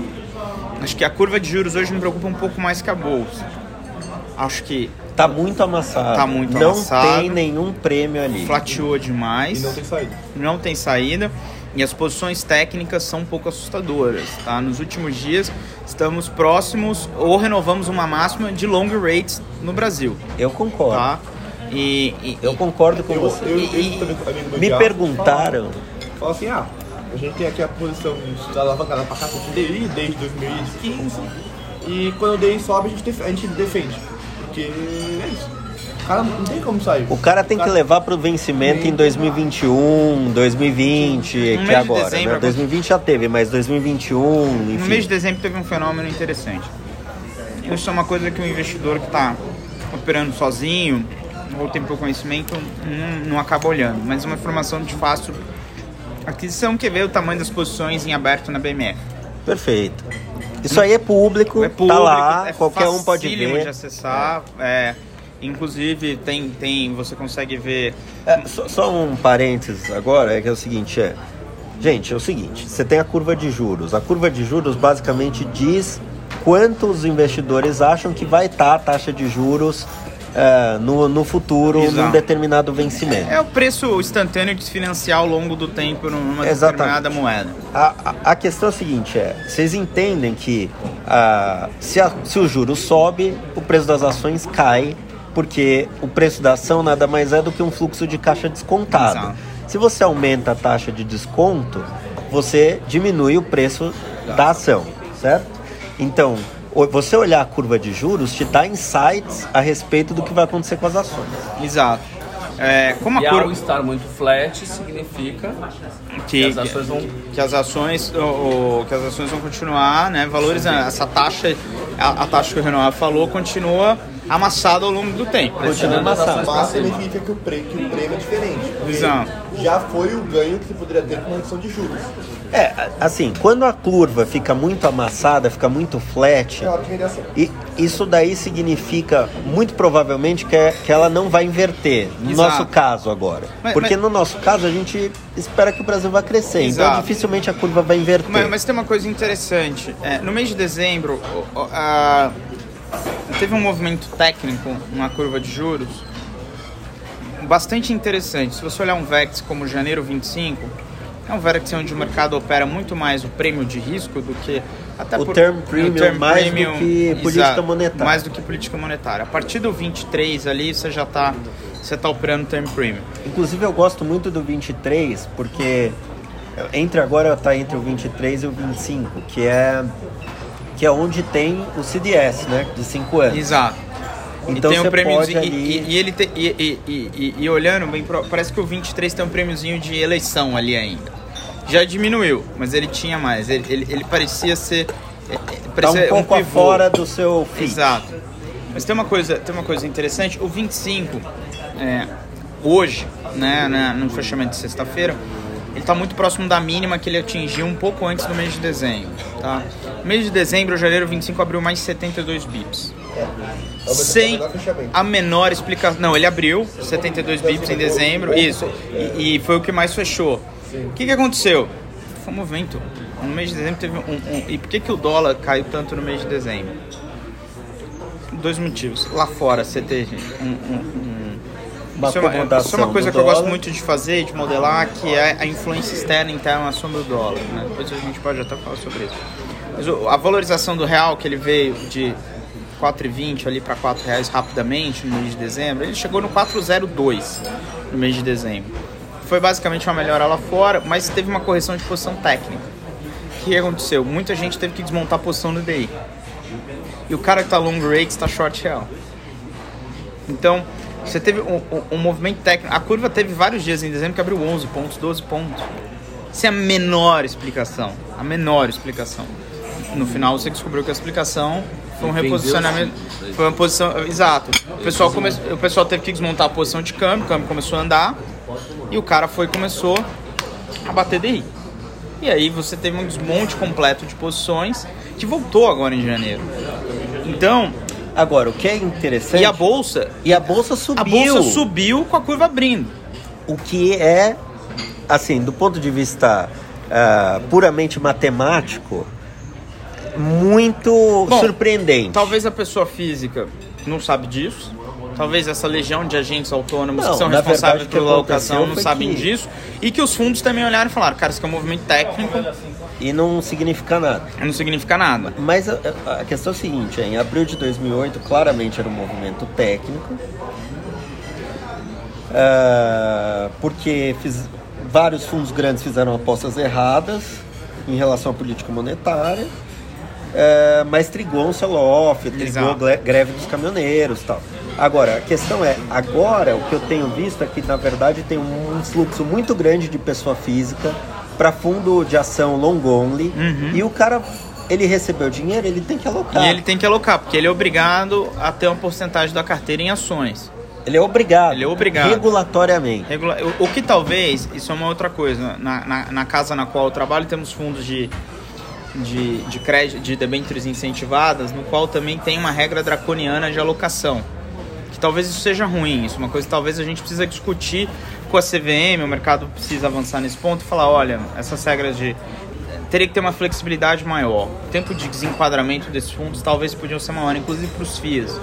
Porque não faz o gestor, cara, ele tem que ter a possibilidade. Se você confia no gestor, você também confia no mandato de ele não fazer absolutamente nada com o seu dinheiro por um certo período de tempo. Isso parece que não existe no mercado brasileiro. Não existe. Inclusive, eu, eu falo muito no Close Friends de FOMO, né? que é Fear of Missing Out. E muita gente sofre disso. Então, é, o cara saiu de uma ação, sei lá, vamos dizer, via varejo. O cara saiu de via varejo. Ele acha que amanhã, no dia da. Ele, ele- no mesmo dia, ele tem que comprar alguma coisa. Entendeu? E não é O assim. brasileiro ainda não entendeu o significado da frase cash is king. É porque é porque cash no Brasil é ou, ou ele não valia nada ou valia muito. Né? Não teve nunca um intermediário Exato. que a gente está vivendo. Exato. E, e tem, e tem- e- exato. Ele valia- ou ele valia nada por causa da inflação, ou ele valia muito porque o juros estava Tá muito alto. Ah, Eu, eu acho, eu acho que, eu acho que é, pensando assim, voltando um pensamento mais macro ao longo de 2020, um pouco antes de vir para cá, estava vendo os dados antecedentes de varejo para janeiro. É, indústria está um pouco sacramentado, vai ter uma expansão de indústria em janeiro. tá? Os dados da Anfávia vieram melhores. é, os dados de NUSI vieram um pouco melhores, né, capacidade utilizada, o que tira um pouco o medo de mais uma retração na margem. Os dados de varejo, olhando os dados de varejo Já já, tá uma porcaria. já tá disponíveis, estão uma porcaria, mas indicam não, que a PMC não vai retrair também na margem. Vai ficar zero ou vai avançar alguma coisa, né? Os dados de FenaBrave não vieram muito bons, Você tem uns- um pouco dos dados da FGV de confiança vieram melhores e os dados do, do SPC de crédito vieram um pouquinho melhores também. O que tira um pouco o medo da, da economia na margem continuar piorando. Serviços ainda os antecedentes ainda não saíram todos, mas a, a economia basicamente está entrando em 2020 Ok. não está piorando. Tá? Então aquele, aquele efeito de novembro, dezembro parece estar contido em 2019. Então a economia acelerando ao longo de 2020 por uma velocidade próxima de 2% ao ano, acho, acho possível, ainda é possível. Tem o choque do coronavírus, vamos precisar ver. Sexta-feira a gente vai ter os primeiros dados de PMIs, os flashes de manufatura ao redor do mundo, a gente já vai conseguir, Vai ser um desastre. vai ser um desastre, a gente já vai conseguir inferir alguma coisa. Vai ser, não, olha, se não for um desastre, aconteceu alguma Aconteceu coisa. alguma coisa, Sei né? lá, inventaram o número. Porque, cara, foi. Que é PMI da China. Que vai ser. Não, ai- Não, ainda não é sai do China, mas, mundo, mas, né? sai, mas sai Estados Unidos, sai Europa, sai alguns asiáticos periféricos que são, é, dependendo Muito de ligados, China, como é. Taiwan, Hong Kong, Coreia. É, Aliás, outra coisa que me deixa muito puzzle é esse negócio da Coreia. A Coreia tá um lixo. E a Coreia dá pra confiar nos números. Se a Coreia tá um lixo, o resto do mundo é pra estar um, ah, o, o resto do mundo Deveria manufatureiro tá é um pra estar lixo. um lixo. É. Mas não, você vê Taiwan tá andando. Não, você tem a- a- alguma desconexão. Não, mas talvez Taiwan esteja andando por causa dessa questão da guerra comercial, né? Sim. Porque, por exemplo, o Vietnã tá bombando. Tá bombando. Só que não dá pra comprar. Exato. Muitas cadeias produtivas foram produzir lá. É, Exato. Vietnã tá bombando. Eu queria morar no Vietnã. A comida é boa, Uma delícia. uma delícia. Pode, pode de uma mina americana de vez em quando, mas acontece. É, enfim, isso aí é do jogo, né? Mas tá bombando. Tá bombando. O trânsito é um pouco ruim. Mas voltando, é, esse, esse é um pouco do problema. Mas voltando um pouco, um pouco para Brasil, vamos, eu acho Agora, que o efeito de China vai ser um pouco, vai ser menor, do Menor que o aqui, esperado. você acha? Porque em 2019 a gente já teve um problema em transações correntes vindo de China na balança comercial, a China e a Argentina, tá? É, já, a gente já teve um efeito, a China já ruim, tá? Então, Que é é, explicado. que é explicado. A gente tá botando muito mais fé no crescimento Local. local, É, tá? Por isso que Mas, eu mas gosto China de. é 37% das exportações brasileiras. Exato, mas é basicamente, a gente exporta basicamente minério de ferro e soja. Não, mas assim, o problema não é esse, porque tudo que a gente produzir vai ter demanda. Só Sim. o preço que vai ser mais o, pre- baixo. o preço vai ser mais baixo. Entendeu? A commodity tem demanda. A questão é o preço. o preço. É isso. Eu, eu, eu acho que os- vai ter um choque externo e, e que a gente vai ver isso principalmente no PIB do primeiro TRI. Mas o volume também cai É. no primeiro tri coronavírus, porque as plantas pararam. Não, é, o volume vai cair. Você Mas tem- o volume também sazonalmente já cai por causa do feriado do ano novo lunar, né? Então, mas eu não sei quanto mais vai o, cair. o ponto é o seguinte, a gente ainda não viu uma revisão grande de Brasil, até porque todo mundo que está acompanhando China no detalhe, ainda existe uma esperança de que Resolveu. vai, vai ser um choque Pontual. pontual e que até o final do ano isso vai ser absorvido. E, não, que os caras vão fazer estímulo. Vão, eu tava, tava até lendo hoje. Porque o que eu tava, o que eu vejo muito é o seguinte, é, não importa o que aconteça, a conclusão é a mesma. Exato. É, vão cortar juros, estimular a economia, toma equities que você vai ganhar dinheiro. Exato. É Ba- isso. basicamente, por enquanto, se, se o mundo inteiro ainda acredita nisso, O mundo acredita isso é ótimo. Eu Então, não sei se é ótimo. ah, não, porque assim, o, o que- o que, o que a gente tem que tomar um pouco de cuidado também, se a narrativa ainda estiver nessa, principalmente para a China, aí você também tem que ter um pouco de timing para montar a posição. Se você acha que vai recuperar, se você acha que não vai piorar agora, monte sua posição. Eu acho que o mercado tem dado uma cagada pro coronavírus. Tem, No dia, o que, sa- mercado no dia que tá. saiu o número que a China reviu como. como Aí é, caiu. O mercado caiu, mas Depois o, mercado dos Estados Unidos cagou. O VIX voltou, o S&P voltou, o mercado falou, foda-se esse negócio de coronavírus. O Brasil, aí é um ponto interessante, essa lateralização é meio puzzle, porque você viu o, o, o gap do S&P já fechou completamente. Já, o S&P tá na O, high. o Ibov Tá veio de cento... máxima agora. Exato. Então, porque o Brasil andou O- muito, o Brasil muito veio de rápido. 120 para 115 e parou ali. Foi no 112, ele volta, porque tem obviamente os oportunistas que vão lá e opa, Não, mas a, a verdade é a seguinte, o Brasil não tem prêmio de risco. Exato, e não, e, e- não anda. Não anda. Então o ponto é o seguinte, E- então vai cair. Vai eu cair. acho que vai cair. Mas a, a questão que eu ia te perguntar é o seguinte, que as pessoas querem saber. mas se a atividade frustrar, a curva vai fechar mais. Pode ser. Mas ah, o que eu ia te perguntar, na verdade, é outra coisa. É o seguinte, é. Você acha que. Você não acha que lá fora as coisas estão muito esticadas? Eu acho. Mas muito esticadas. Mas muito. Só que a questão é o seguinte: o prêmio de risco é, é uma coisa global, é, é tudo interligado. Então, se lá fora for para zero, aqui vai para zero.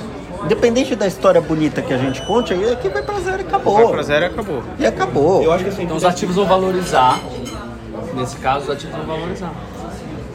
Certo? Se o mundo vai continuar socando a taxa de juros para baixo. Ah, não, não, eu tô dizendo o seguinte: se tá tudo lá muito esticado, o equity está muito Quando esticado, corrigir tal, lá- se corrigir lá fora, aqui vai corrigir também. é, eu acho que lá fora tem no mínimo mil pontos de S&P pra vir pra baixo, pra É, começar... 30% eu acho que eu nem consideraria uma correção. É. Eu acho que assim, tem que cair 50% para eu achar que tá certo.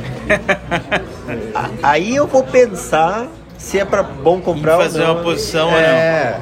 Depois você você tem que começar a tomar. E tem, e, tem uma, e, tem, e tem uma outra coisa, né? É, Estamos num momento. Você tá, você, o que que você acha? ach- Eu tô achando que é- escravizamos os bancos centrais e, Ah, e vai ficar assim. Para sempre. pra sempre. É, eu acho que chega em 3.500, 3.600 e o nego vai, vai continuar tomando isso- aí, a, a doidada, até o dia que ele vai acordar na posição de, sei lá, 4 mil pontos. Ah, assim, ó, eu acho que temos uma chance de explodir a bolha.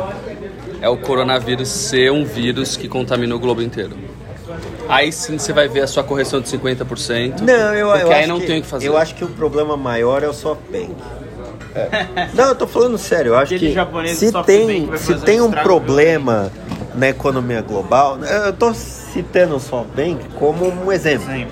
Mas de... o que eu quero dizer assim é, o problema são todas essas empresas que estão valendo infinito, que não geram caixa, que o operacional é uma bosta, que, se que a sensibilidade é, do consumidor ao preço é muito grande, então se o cara aumentar 2 dólares, que faria ele ficar no break-even, ele perde 50% dos clientes e volta a não estar no break-even.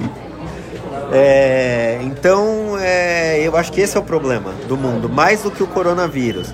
Eu acho que o coronavírus é, tem um potencial para gerar inflação. Sim, mas se, se gerar Não inflação, se Não gerar inflação, você tem, gente. você tem o final da bolha.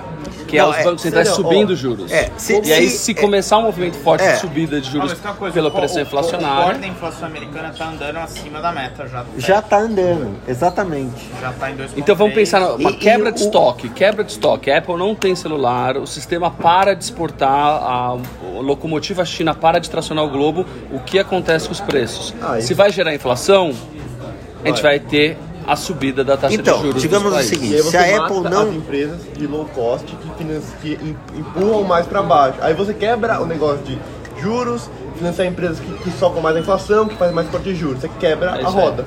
É, é, é, eu acho que isso vai acontecer. E eu acho que quem vai quebrar? Eu preciso arrumar um jeito de shortear fundo de pensão.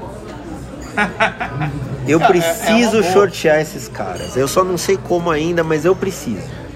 Porque se tem alguém que vai quebrar miseravelmente, são esses caras. Por um errar na medida de risco, começaram a comprar Não, ativos é que por- não têm é correlação seguinte, com os desembolsos. O, o cara não teve outra alternativa a não ser investir Comprar em equity. alternativos, tipo private equity. Aí então, É. não tem liquidez. É, não, e private equity tá, né? Outra coisa é o seguinte, a bolha que tem no mercado é por causa do private equity. Porque private equity você só tem como comprar, não tem como vender. Não tem o cara pra ficar short. Os negros ficam putos que eu fico short. Mas a verdade é o seguinte, eu presto um serviço pro mercado. Porque se o negócio está começando a ficar descorrelacionado com o fundamento, eu vendo. Mas não só eu, um monte de gente O, short, o vende. short seller é, é um cara importante. Isso é uma outra coisa. O, o Brasil não tem cultura de short seller. É, e- inclusive. Zé Comprinha, só tem Zé Comprinha. Exato. A legislação Por isso que eu Brasil criei o Close Friends. é, é meio, é meio, é meio é, é antiquada. É. Por exemplo, nos Estados Unidos você tá short, você faz igual o Bill Ackman. Herbalife é uma merda, põe 500 negros no auditório, detona a empresa e fala, ó, é por isso, por isso, por isso, por isso, por isso, por isso. Não, por o isso. Esquadra tá tentando A fazer Esquadra tá isso. tentando fazer isso e a, e a Procuradoria o filme. da, da Fazenda Nacional Tá indo atrás dos tá caras. indo pra cima dos caras. Então, tá errado. Tá eu errado. sou com... eu acho que eles vão se fuder. Eu também acho. Mas eu gostaria que eles se fudessem no mercado. Mas não com, com processo. Não com do- processo, da isso aí é tapetão, pô. Do, de- do- da Fazenda Isso aí é que nem o Vasco. Exato, é tapetão todo Isso é o Vasco. É Fluminense. Vasco e Fluminense. Por exemplo, Toda hora é o tapetão. Se você. Se, é, se um fundo tá short alguma coisa e, e faz propaganda disso, como o caso da esquadra, CVM vai pra cima.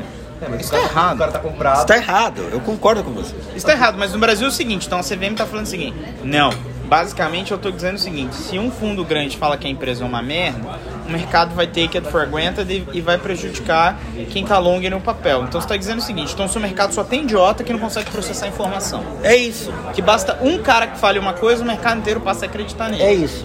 Então, assim, a CVM por anos não conseguiu regular casas de research, que eu não vou dizer nome, Agora vai regular. agora vai regular. E. Sabe-se lá como. Custou barato, inclusive, achei. Que não Foi foi uma multa. Se você ler a coisa, foi uma contribuição. Contribuição. Toma aqui 4 milhões, gente amigo. 4 Eu vou milhões. Mas o problema do Brasil é isso, é que é todo mundo amiguinho. Exato. E Só que é todo mundo amiguinho, os gestores, os banqueiros, a pessoa física só se fode. E agora, mas agora, É. mas agora tem uma coisa interessante, tem pessoa física demais. Tem, e fazendo merda, E esse só cara merda. pode foder os gestores. Agora sim. Pela primeira vez, antes As pessoas falavam, eu um eu vou cagar na, na cabeça dos PFs, não. E cara, a gente viu isso em alguns dias em janeiro, É, que a bolsa ficou sem chão no Brasil. Tá? No, no- dia que mais corrigiu a questão do coronavírus, o S&P começou a subir e nego no Brasil começou a comprar e não parava de cair. E num grupo de gestores de fundos grandes que eu participo, tinha gente falando: não estamos entendendo o fluxo de venda. Claro que você não está entendendo, cara. É a pessoa física. é o cara que você nunca viu na panicando. É o vida. cara que liga pro assessor e vende essa porra toda. Não, a- a- essa semana agora parece que foi a pior semana há, há muito tempo. Que todo mundo tava ligando, falando assim: escuta, caiu, você acha que deveria zerar? Zerar ou comprar mais. E assim, é a pessoa, assim, é o que eu falo todo podcast. Metade das pessoas não viram o Joesley Day. Não viram. Não vira greve dos caminhoneiros. Não viram. 10% não viu 2008. Eu diria que 10% Não. viu o 2000. Não, eu diria que menos. 10% viu. Cara, o Brasil tinha mais gente em presídios. Do que investidor na Do bolsa. que CPF na bolsa. É. Agora a gente tem mais gente na bolsa do que em presídio. É, a gente vai ter que gravar um outro podcast, porque a conversa tá muito boa, mas tem um limite de tempo, senão o pessoal não escuta. Nossa, deu uma hora e 40. Tem uma hora e quarenta, batemos o recorde aqui. 30 minutos. Não, porramos. Uma hora e E obrigado. Dá pra fazer duas partes até. Que Dá, obrigado, valeu. Vou pausar aqui. É, obrigado, Vitor. Obrigado, Guilherme. Obrigado, todo mundo. Até mais. Até outra semana.